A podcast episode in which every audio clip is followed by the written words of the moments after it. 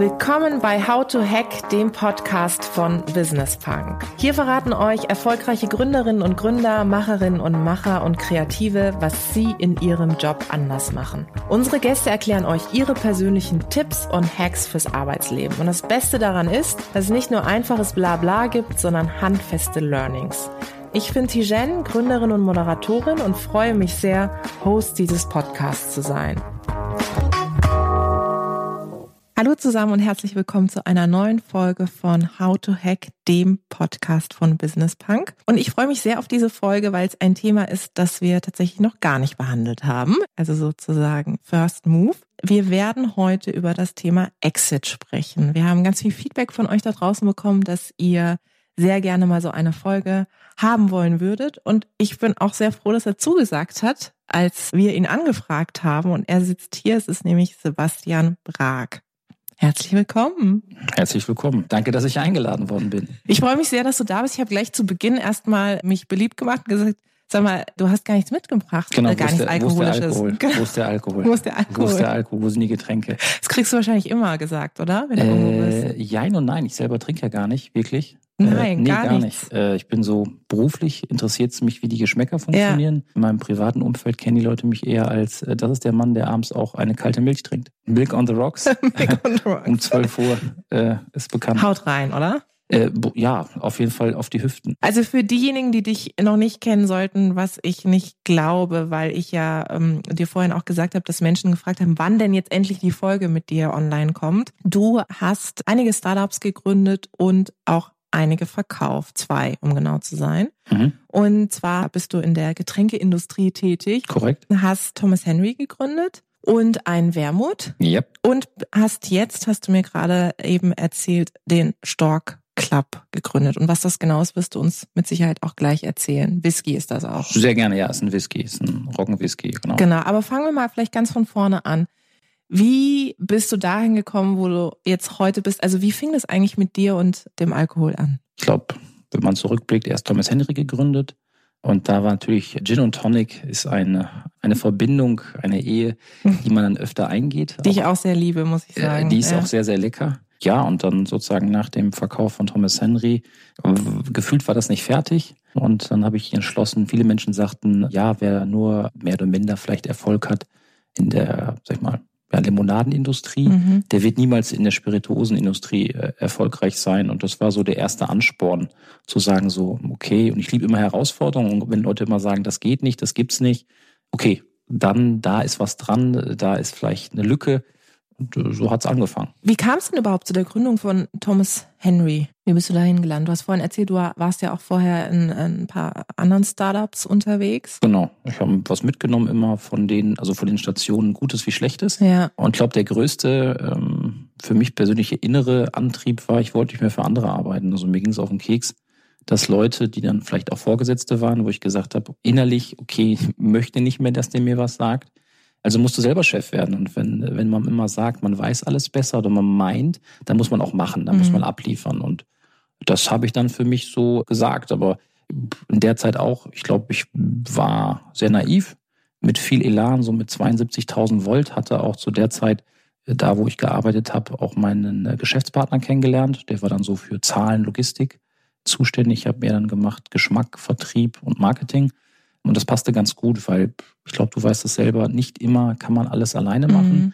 Und gerade wenn man gründet, ist es manchmal nicht verkehrt, auch zu zweit oder zu dritt zu gründen. Man muss sich halt verstehen und das war ein gutes Ding. Aber nochmal zurückzukommen, für mich war einfach der Punkt zu sagen, entweder jetzt oder gar nicht. Und als du das Unternehmen dann ins Leben gerufen hast, was war das? Kannst du dich noch an den Moment erinnern, wo du gemerkt hast, oh, die Idee kommt eigentlich ganz gut an? Wo ich das erste Geld, also wo wir die, sind wir das erste Investment äh, Ja. gefunden haben, das war auch da, weil du guckst in die Portemonnaie und denkst dir so, okay, was hast du? Du zehn, ich acht. Ja. Hm, okay, reicht noch nicht mal wirklich, um eine volle GmbH zu gründen. Dann fängst du ja an aufzukalkulieren, was brauchst du alles und stellst fest, ja, ohne Geld ist schwierig. Und ja, die Geschichte ist relativ einfach erklärt. Damals geschaut, wen gibt's so in der Getränkebranche, uns ein paar Storys einfallen lassen und dann haben wir Schöne Grüße nach Hasselüne, den äh, Jan Bernd Behrensen gestalkt eigentlich, seine Frau, die auch in der Politik, sage ich mal, haben wir ausfindig Mhm, gemacht, mhm. haben angerufen, haben eine Geschichte erzählt, wir haben gehört, er wird investieren wollen, das stimmte sogar. Mhm. Und dann saßen wir, glaube ich, eine Woche später in Haselüne, haben ihm erzählt, was wir da vorhaben, den Markt erklärt und er hat gesagt, ich bin dabei unter 1, 2, 3, 4 Milestones. Ja, und dann war der erste Investor da und dann habe ich gesagt, okay, jetzt geht's los und wir haben auch zu der Zeit auch Brauereien, wo wir gedacht haben, die haben Interesse, mhm. das geschickt und die sagten so, äh, ja, nicht so früh, wenn es aber läuft, dann melden wir uns. Mhm. Und da war so ein Feeling da, so dieses Brennen und wir haben mit vielen Menschen gesprochen zu der Zeit und die haben uns eigentlich nur alle bestärkt und ich glaube, der Moment, der für mich so war, dass wir dann wirklich ganz, ganz schnell gemerkt haben, Leute haben Bestellungen geschickt, obwohl wir noch gar keine Ware mhm. hatten.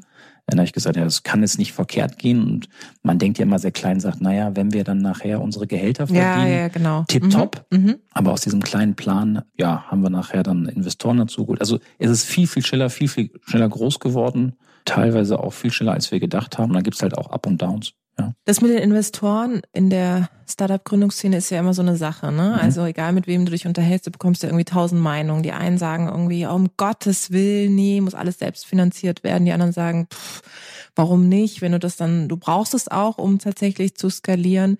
Was war für euch dann ausschlaggebend zu sagen, nee, wir wollen oder wir müssen auch jemanden reinholen, damit es irgendwie funktioniert? Ähm, schnell wachsen heißt, du brauchst Kapital und ich glaube, die Banken, ich glaube auch nochmal, das ist ja schon jetzt, wir reden von 2010, die Gründung, sagen wir mhm. 2019, ich glaube, die waren noch viel, viel defensiver als heute und wollten gar kein Geld geben. So, und da sagst du dir, okay, es muss ja Menschen geben im Umfeld, die die, die Idee auch teilen und sehen das Marktpotenzial und müssen am Ende immer, na, in den, äh, man muss in den Menschen investieren und ja. der Investor muss dir glauben und alles drumherum, der Businessplan, das weiß glaube ich auch, das ändert sich nochmal. Aber für mich gibt es immer nur eine Möglichkeit, groß denken. Und wenn man groß denkt und sagt, okay, da gibt es jemanden, zu der Zeit ist es immer noch, glaube ich, immer noch Schweppes, sage ich mal in dem Beispiel, ja. äh, die groß waren. Gibt auch andere Marken, die groß waren, aber wir wollen da auch hin. Mhm. Wir möchten in, was weiß ich, 10, 15 Länder exportieren. Da brauchst du Geld. Mhm. Und wenn du die Menschen überzeugst, wie gesagt, ich nehme es gerne, weil am Ende kriegt ihr auch was zurück. Also kriegt Anteile, kriegt vielleicht Renditen. Wenn es verkauft wird, kriegt er sein Geld mal X wieder. Natürlich ist das Risiko, aber das ist den Leuten auch bewusst. Ich meine, das ist dann manchmal so, wie es ist, aber es stimmt, es gibt geteilte Meinungen. Ich bin immer dafür, Private Equity, mhm. äh, ehrlich gesagt, ähm, und nicht unbedingt zur Bank zu gehen. Später kann man das vielleicht machen, aber wenn man schnell wachsen will, ist es eigentlich ein guter Weg. Und klar, es hat Vor-, es hat Nachteile, mhm. weil du gibst Anteile ab, da mhm. redet vielleicht jemand mit. Vielleicht hat er auch noch jemanden, der auch noch mitreden möchte. Mhm. So ist das halt. Ist so ein bisschen ein Pakt mit dem Teufel, aber das kann auch gut gehen. Mhm. Wie überzeugt man denn eigentlich Menschen, an einen zu glauben? Oder was ist für dich auch so ein richtig guter Pitch? Oh, äh, ich, ich sehe viele PowerPoint-Präsentationen äh, von Menschen, die dann sagen, ist das nicht eine gute Idee? Ich finde immer der Mensch. Also wenn der Mensch, wenn ich das ihm glaube, dass er das umsetzen kann, das ist das Wichtigste. Für, für mich persönlich Zahlen, ja, der Businessplan muss mittlerweile stimmen. Ich habe auch viel gelernt, ähm, mhm. dass man da nicht so naiv reingehen darf und sagt, beispielsweise so sehe ich immer wieder, fragt die Leute, sag mal, hast du eigentlich mal über Anwaltskosten nachgedacht? Mhm, ja, ja. ja, wieso?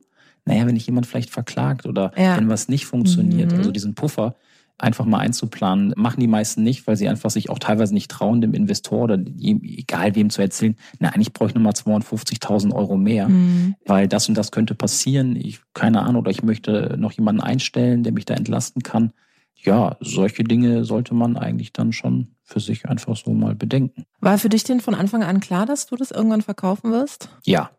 Mein Best Case wäre gewesen, das nachher eine Brauerei zu verkaufen. Ja.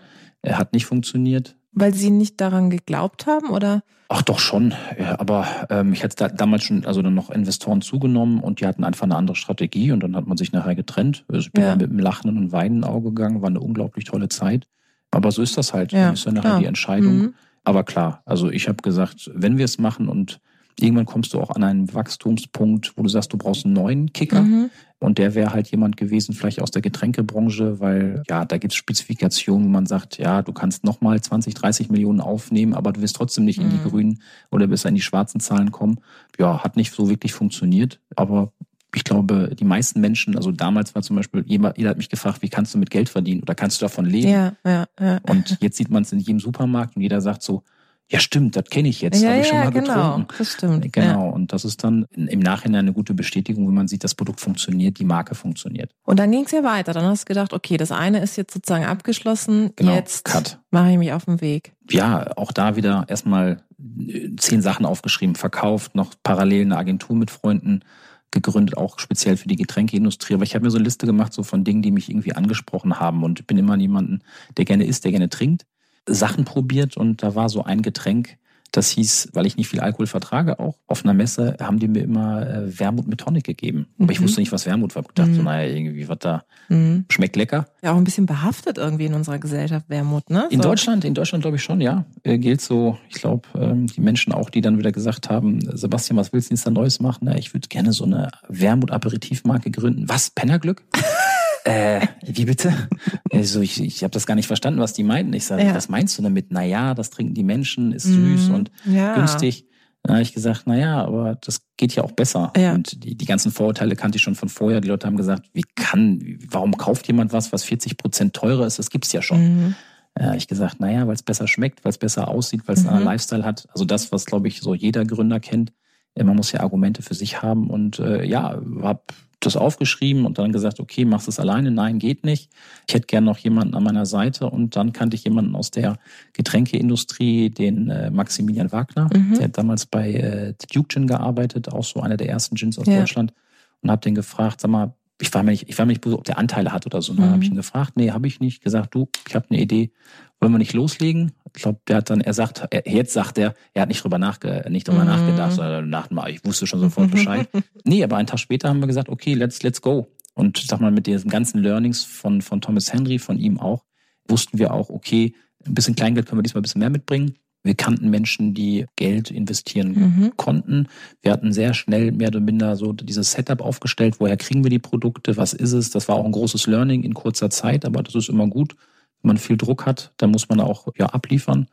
Diesen Prozess, ich glaube, warum ich auch heute sitze hier, ist dann, äh, dass wir auch schnell auf diesen, sag ich mal, auch Inkubator mhm. gestoßen sind, Distal Ventures, haben uns beworben, sind laut deren, glaube über 1000 haben sie sich da beworben. Beim, sag mal, die Getränkeindustrie sucht den nächsten Superstar, mhm. habe ich es geschimpft. Und sind dann eingeladen worden, haben dann die Leute überzeugt von dem, was wir vorhaben. Die fanden natürlich auch nicht schlecht, dass wir schon mal da in der Getränkebranche kleine Fußstapfen hinterlassen haben. Dann waren wir dabei. Und war da auch wieder so dein Hintergedanke, irgendwann zu sagen, ich verkauf's? Das war das Ziel. Also das Ziel dieses Programms ist, ein Unternehmen oder ein Unternehmen aufzubauen, was mhm. nachhaltig wächst, was bestimmte Bedürfnisse der Gesellschaft irgendwie, sage ich mal, auch befriedigt und dann natürlich nach drei oder vier Jahren integriert wird an die größte, finde ich, Vertriebsorganisation, was Getränke betrifft, im Spirituosenbereich Diageo.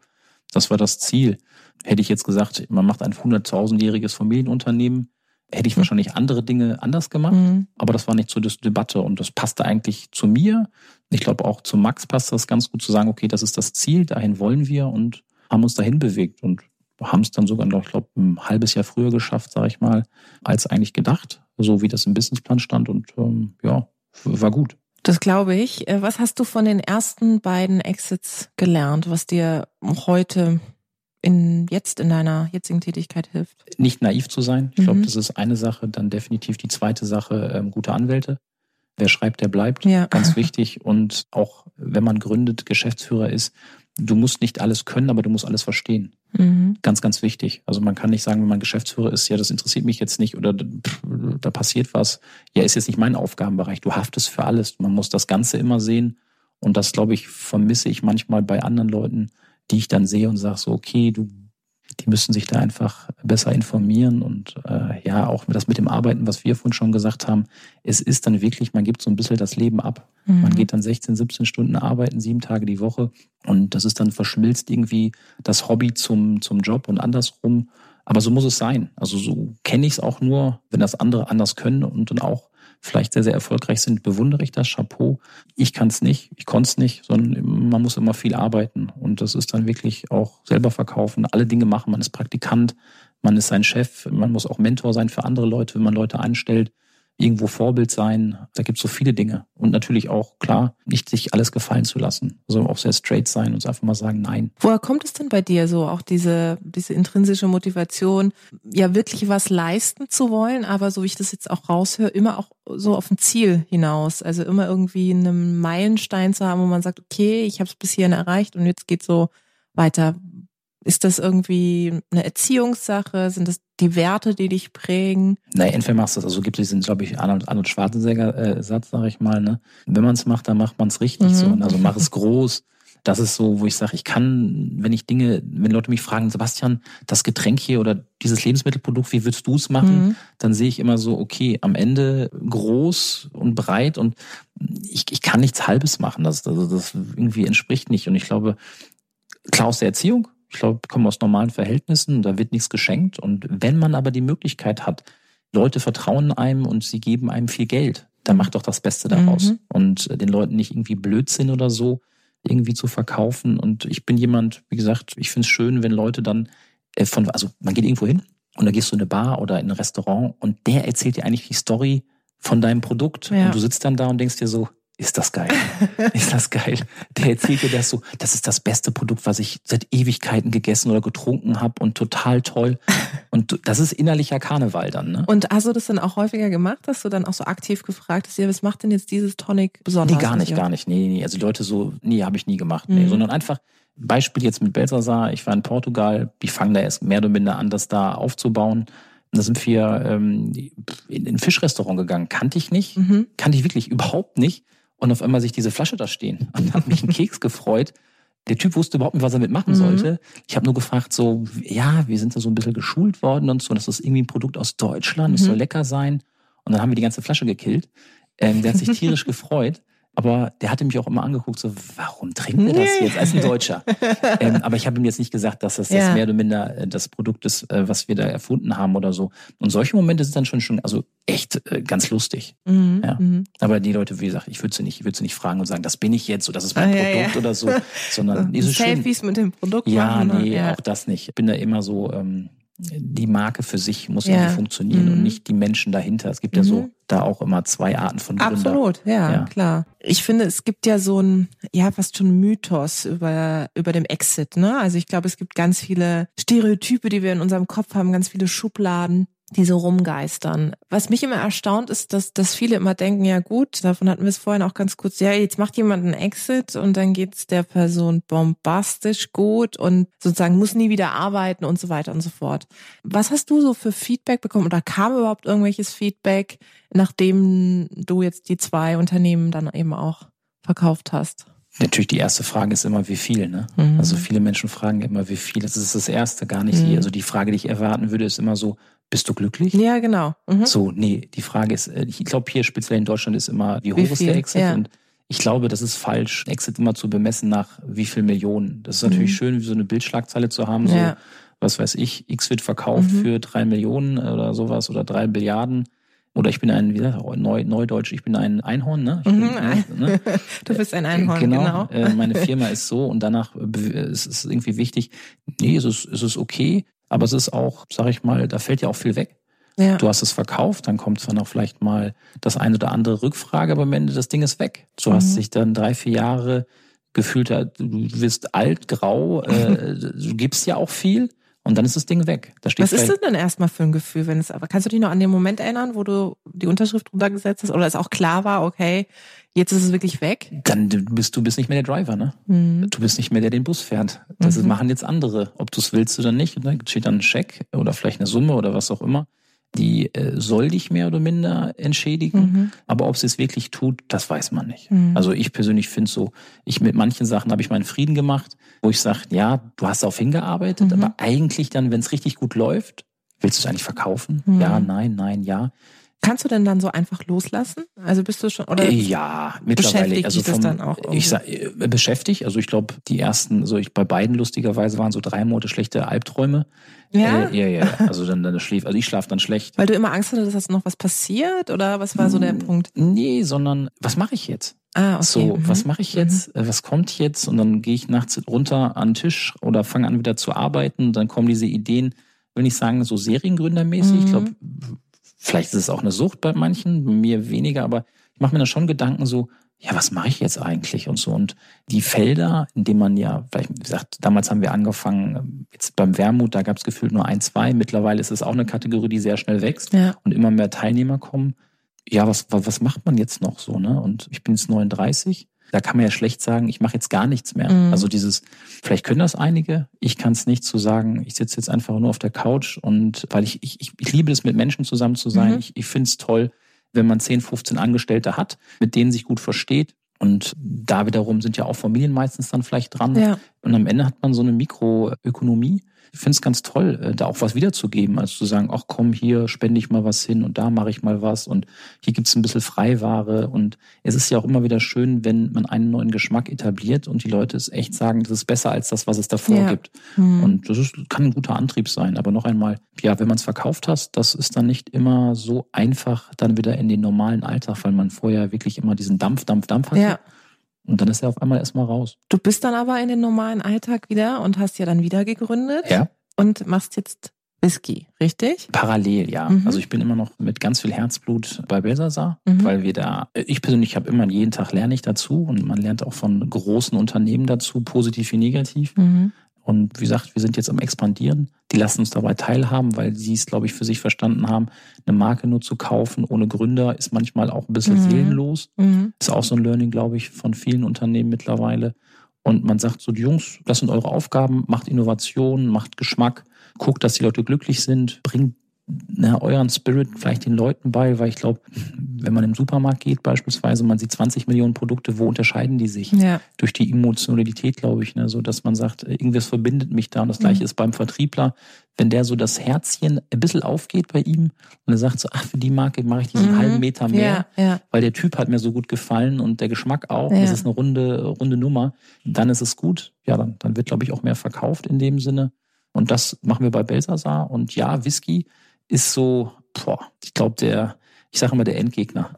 äh, extremst äh, langlebig, das Ganze. Also man muss viel Zeit mitbringen, man muss viel Dinge, was, was mir manchmal schwerfällt, ist zu sagen, ich habe eine Idee jetzt. Dann sagt Mhm. immer einer meiner Partner, der Bastian, ähm, ja, Sebastian, wenn wir es heute denken, dann haben wir es in vier Jahren vielleicht erst im Glas und dir muss bewusst sein, das kostet das dann. Mhm. Sag ich immer, ja, stimmt, stimmt, stimmt. Und das ist so ein bisschen Glaskugel. Aber auch da, wir haben nicht nur eine Marke geschaffen, sondern wir haben auch viel Land Mhm. da gekauft und Mhm. wir haben auch ähm, so mal einen kleinen Betrieb übernommen mit zehn, zwölf Leuten, Mhm. wo wir Kaffee, Kuchen, Bockwurst verkaufen. Und ja, das ist auch nochmal ein Riesen-Learning außerhalb von Berlin. Mhm. Äh, eine, Wo ist das? in, im Spreewald, Mhm. kleiner Ort, der schimpft sich, schleppt sich und sich auch wieder wieder an Menschen, andere Menschen zu gewöhnen. Das ist Mhm. ja ein ständiges Mhm. so, ne, wenn man irgendwo hingeht, wie, wie denken die Leute, wie ticken die, arbeiten die genauso schnell und wenn man aus Berlin der sehr schnelllebigen und wie gesagt, da arbeiten da manche Menschen dann auch freitags, sagen wir mal, von 8 bis 18 oder von 8 bis 20 Uhr. Mhm. Da in dem Ort um 17 Uhr, äh, Ist Ende. da ist Ende im Gelände, genau, da ist es so ein bisschen, da weht der Wind durch die Straße und keine Menschen. So ein Heuballen. Genau, genau. Und da wieder mit den Leuten klarzukommen, ist dann wieder auch eine neue Herausforderung und ja, ist ein ständiges Lernen, auch Mhm. mit der Natur, Mhm. weil die dann doch immer Dinge anders macht, als man es eigentlich erwartet. Mhm, Das glaube ich. Wenn wir jetzt nochmal beim Thema Exit sind, Ja. ähm, gerade für diejenigen, die jetzt vielleicht zuhören und sagen, hey, ich äh, bin gerade dabei, eine oder entwickle gerade eine, wie ich finde, gute Startup-Idee. Meinst du, das hilft, das tatsächlich immer vom, vom Ende her zu denken? Also sich zu überlegen, okay, was ist so eigentlich Big Picture, wo ist die Vision und wie komme ich am Ende des Tages tatsächlich dahin? Ja, also und da ist Exit so- sozusagen ein, ein, Ä- Exit, eine Möglichkeit. Genau, ja. Exit kann auch, wie gesagt, es ist ja auch was Schönes. Also Mhm. du, du, da kommt jemand und im besten Falle lässt er dich ja noch vielleicht dann noch äh, Machen, weiterarbeiten, Ja. aber sagt, äh, dein Produkt oder deine Idee passt besser noch zu meiner größeren Idee. Das ist ja von vielleicht nichts Verkehrtes. Aber ich, ich glaube, die, die, die Guten haben eine Vision und Mhm. arbeiten die ab. Wie sie da hinkommen, ich sag mal, das ist, glaube ich, nie wirklich ein kerzengerader Weg, sondern es geht nach rechts, nach links. Mhm. Manchmal muss man wieder einen Schritt nach hinten machen, weil dann doch irgendwas nicht funktioniert hat. Das ist das Wichtigste, finde ich, die Vision zu haben und auch mal zu riskieren. Und, und das Wichtigste ist für mich auch, Entscheidungen zu treffen, Mhm. sage ich meinen Mitarbeitern auch. Ich sage, Ja. du, ich habe dich eingestellt, äh, du musst mir nicht immer eine E-Mail schicken, äh, entscheide. Und Mhm. wenn es ein Fehler ist, ist nicht schlimm. Mhm. Also ich reiße den Kopf nicht weg, sondern das ist eigentlich nur positiv, weil dann machen wir einen Fehler beim nächsten Mal nicht. Und ähm, so versuche ich den Leuten immer zu sagen, entscheiden, Entscheidung treffen. Mhm. Egal ob negativ oder positiv, gibt es in dem Fall nicht. Erstmal eine Entscheidung treffen. Und Mhm. ähm, ja, wenn man das dann so hat und dann auf die Vision zugeht, dann ist es ja auch eigentlich was Gutes. Aber Visionen können unterschiedlich sein. Ich finde, wenn jemand eine kleine Bäckerei hat und er ist glücklich, seine, ich möchte der beste Bäcker im Ort sein, der damit Mhm. sein, seine, sag ich mal, sein Umfeld glücklich macht. Und er macht vielleicht die besten Brötchen und ich fahre da vorbei und isst dieses Brötchen Mhm. und sagt, du bist der beste Bäcker. Auch Mhm. alles erreicht. Mhm. Die Visionen sind ja für auch für alle unterschiedlich, aber Exit noch einmal kann was total Tolles sein, wenn man es dann auch möchte. Mhm. Was hat dir denn in den Momenten geholfen, wo du so dachtest, boah, weiß nicht, packe ich das überhaupt noch alles? Was, was kannst du so anderen Menschen mitgeben, die vielleicht auch gerade in Situationen sind, wo sie sagen, ach, ich weiß nicht, ob das noch die richtige Geschichte ist? Dann sollte man aufhören. Also wenn man sich wirklich unglücklich fühlt, dann würde ich aufhören, wenn man mit Bauchschmerzen zur Arbeit geht. Das habe ich selber oft in Jobs gehabt, habe ich gesagt, ich möchte nicht mehr hier arbeiten. Mhm. Also dann gehe ich. Wenn man natürlich gründet, ist es manchmal schwierig, mhm, weil vielleicht hat man aufhören. doch, genau, ja. äh, hat man doch vielleicht angestellte Verpflichtungen.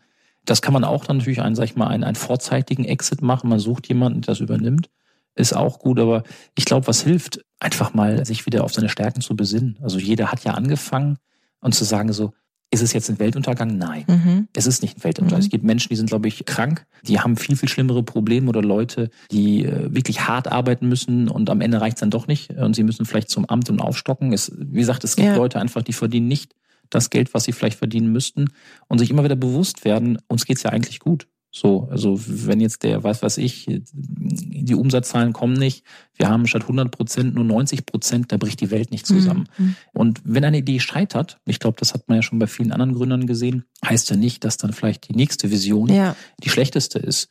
Ähm, von daher, ich persönlich für mich sage immer, ich besinne mich auf meine Stärken. Und die Schwächen, die ich habe, die muss ich halt auch irgendwann erkennen und sagen, okay, ich bin jetzt nicht der beste Mann, wenn es um Buchhaltung geht, mhm. stelle ich mir jemanden ein für die Buchhaltung. Mhm. Ich bin nicht der Beste, wenn es darum geht, meinen Mund zu halten. Vielleicht lasse ich dann doch eher mal dann rechts neben mir meinen Partner sprechen mhm. oder, oder, oder. Mhm. Das sind so Dinge, die man auch dann mit der, mit der Zeit ein bisschen lernt. Aber wie gesagt, ich glaube, für manche ist es die Familie, für manche sind es gute Freunde.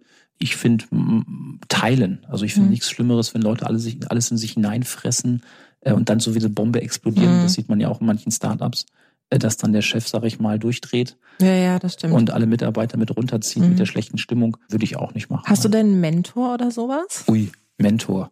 Ich, ich, also ich, ich habe letztens ein, wieder, also vor längerer Zeit wieder ein Buch gelesen. Ich, ich glaube, das also ich glaube, es handelt über die 50 größten Fehler also es sind Unternehmer, mhm. die eigentlich über ihre äh, größten Fehler reden. Mhm. So und ähm, ich habe viele, viele Menschen kennengelernt, die viel, viel erfolgreicher sind, Unternehmen haben, extrem groß.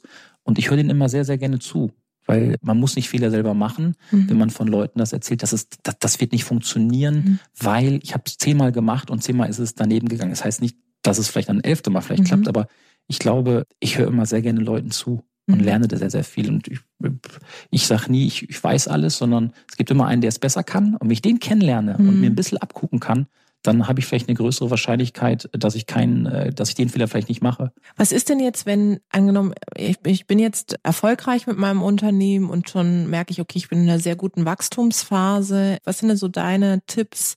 Was hilft mir denn in der Wachstumsphase? Also was sollte ich auf jeden Fall beachten, damit ich gesund wachse auch. Gesund wachsen. Das ist eine, ist ein, ist ein, ist ein gutes Wort. Was ist heute gesund mhm. wachsen? Ne? Wenn, wenn man sich das anguckt, wenn ich das lese, so bei den verschiedenen Magazinen, wir haben 20, 30 Millionen investiert. Na, von wem habt ihr sie bekommen? Mhm. Äh, schwierig. Ich glaube, erstmal als Gründer genießen. Mhm. Ne? Ruhig mal für sich einfach mal Freunde einladen und sagen, sieht ganz gut aus, erstmal genießen. Next step. Genau, ja. erstmal für sich realisieren, es läuft. Ja wenn man das für sich gemacht hat, sagen, okay, wo sind meine Konkurrenten, die auch mal analysieren. Es gibt immer einen, der da hinterherkommt mhm. und einen kopiert. Das wird man nie mhm. äh, mehr oder minder ausschließen können, der macht es günstiger. Also investiere ich in die Marke, damit sie weiter wachsen kann. Manche sagen immer Zielgruppe. Ich sage, wenn deine Freunde es mögen, mhm. und das nächste, was du machst, ist auch mögen, dann werden es deren Freunde eigentlich auch, also mhm. diesen Effekt irgendwie ausnutzen, das zu machen. Und klar, vielleicht auch nicht zu schnell Innovationen auf den Markt werfen. Es gibt Leute, da habe ich mich selber auch immer ertappt, die im Hamsterrad sagen, wir machen nächste Woche das und dann machen wir das und machen wir das. Ein bisschen Tempo rausnehmen. Innovationen sind gut, aber nicht ständig, sage ich mal, Editionen auf den Markt werfen. Sieht man ja heute bei vielen Markenartikeln. Ja die Absolut. eigentlich nur noch verkaufen mhm. über pinke Edition, grüne, blaue, mhm. weiße, schwarze, mhm. gelbe, grüne. Überfordert ja auch die Zielgruppe, glaube ich, oder? Es wird alles schnelllebiger. Mhm. Ich glaube, äh, Marken heute müssen sehr, sehr schnell sich auch anpassen an, an die Gegebenheiten, politischen. Heute, man sieht ja Fridays for Future, mhm, ganz mhm. wichtig. Bin ich gläsern, bin ich nachhaltig? Diese ganzen Dinge müssen viel, viel schneller gemacht werden. Ich glaube, dieses Old 80er, 70er, meine Marke ganz stringent und egal was passiert, sehe ich nicht so, sondern man muss sich das anpassen und dann halt auch ja schneller sein manchmal. Und wenn man dann wirklich die, die, die Chance hat, einen Trend loszutreten, dann muss man das auch brutal ausnutzen ja. und sagen, okay, ich gehe jetzt da rein, ich investiere, ich nehme das Risiko auf und ja, wenn ich dann Geld ausgegeben habe, es hat nicht funktioniert, naja, das mhm. ist ein Learning. Ja. Genau, ja. aber das ist, ich glaube, das ist so Bauchgefühl. Ja. Ich bin auch und ich kenne viel diesen Bauchgefühle. Entscheider, das funktioniert manchmal. Es mhm. gibt Menschen auch, die sagen, dann gibt es die klassischen, sag ich mal, Control-Mann. Ja. Die gewinnen manchmal auch, ne, wie das so im Leben ist. Ist halt immer Risiko dabei. Mhm. Wir sind schon fast am Schluss. Vielleicht da noch einmal, wohin geht deine Reise? Was ist jetzt deine Vision? Du kannst es hier exklusiv teilen. Äh, meine Vision. Ich glaube, ich werde bestimmt noch ein, zwei Sachen vielleicht machen. Bin immer noch irgendwie in meinem Kopf mit dem Thema Kakao. Mhm. Finde ich sehr spannend, weil Milch so eigentlich schlecht ist. Also bei vielen sehr, sehr. Ja, ich habe eine Laktoseintoleranz. Genau, okay. Genau, die Menschen werden mehr. Warum? Ja, ist echt der mehr? Wahnsinn. Ich weiß ja. nicht warum. Wie gesagt, dann gibt's ja die Alternative zu Milch, ist so Erbse. Ja. Finde ich ja, ganz, genau. ganz spannend da vielleicht was zu machen. Ähm, wie geht mein Weg weiter? Ich meine, irgendwann entwächst man gefühlt auch seiner, seiner eigenen, also ich werde älter mhm. und ich finde es lustig, wenn ich manchmal selber noch immer noch zu Terminen gehe und dann die Leute so, die kennen einen gar nicht. Mhm. Das ist so dieser Ruhm, finde ich immer, pff, was ist Ruhm, 15 mhm. Minuten verflogen, mhm. fünf Jahre, acht Jahre jünger, der mhm. sagt, kenne ich nicht, kenne ich kenne das Produkt zwar, mhm. aber wer, wer, wer das gemacht hat oder ob du was gegründet hast, ist mir mhm. egal. Mhm. Ich glaube, das ist ganz, ganz wichtig, auch selbst für sich zu erkennen, okay, man muss wiederum Menschen finden, die vielleicht für dann einen, sag ich mal, den Job, den man selber gemacht hat, dann übernehmen und von hinten dann die ja. Erfahrung vielleicht mitzuschieben. Aber es ist ein sehr, schnell, sehr, sehr, sehr schnelllebiges Geschäft in der Getränkebranche. Du kannst von Zero to Hero und von Hero to Zero. Das geht ganz, ganz schnell. Naja, und ich gucke gerade so auf neue ist immer Geschmäcker. Was gibt's da gerade im Hinblick auf, ja, was, was gibt's noch für Alternativen? Mhm. Ähm, beim Whisky beispielsweise habe ich mir im Kopf gesetzt zu sagen, ich hätte gerne einen eigenen Roggen. Mhm. Am liebsten irgendwie so ein Hybrid, der weniger Wasser braucht, trotzdem bei dem warmen Wetter wächst oder extreme Wettersituationen aushält. Das ist so ein Ding, ähm, wird bestimmt Ewigkeiten dauern, weil ich glaube, ich, ich habe mir so mit ein paar Leuten gesprochen, die sagen 10, 15 Jahre, oh. äh, bis das funktioniert. Ja, ein bisschen was zu tun. Ne? Genau.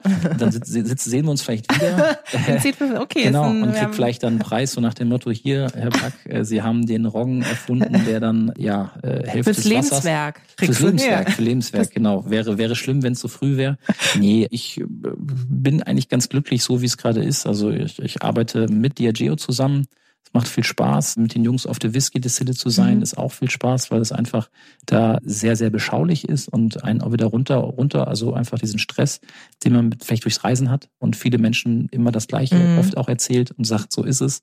Und das reicht und den Rest einfach auch einfach mal Freizeit. Ne? Also es ist schön, mit Freunden zu sitzen, die auch gute Ideen haben, die zu unterstützen. Du kennst es selber, auch Menschen vielleicht, die nicht so auf dem Radar stehen, ja. die wieder ins Rampenlicht zu schieben ja. und zu sagen so, hey, das ist ein Talent, gib dir noch mal die Chance. Und mhm. ähm, in meinem Umfeld gibt es viele Menschen, ich glaube, die haben vielleicht früher einen guten Job gemacht, also für mich einen guten Job gemacht oder die machen immer noch einen guten und ich will die eigentlich so ein bisschen, jetzt mach's doch mal selber. Mhm. Geh nicht für andere, ja. mach's doch mal selber ja, man, man lernt natürlich auch Menschen kennen, die, die, die dann vielleicht zwei Euro mehr haben als man selber noch und mhm. sagen, ja, wir müssen irgendwie investieren und die Menschen vielleicht zusammenzubringen, zu sagen, hey, da ist jemand, der hat eine gute Idee, der braucht Unterstützung.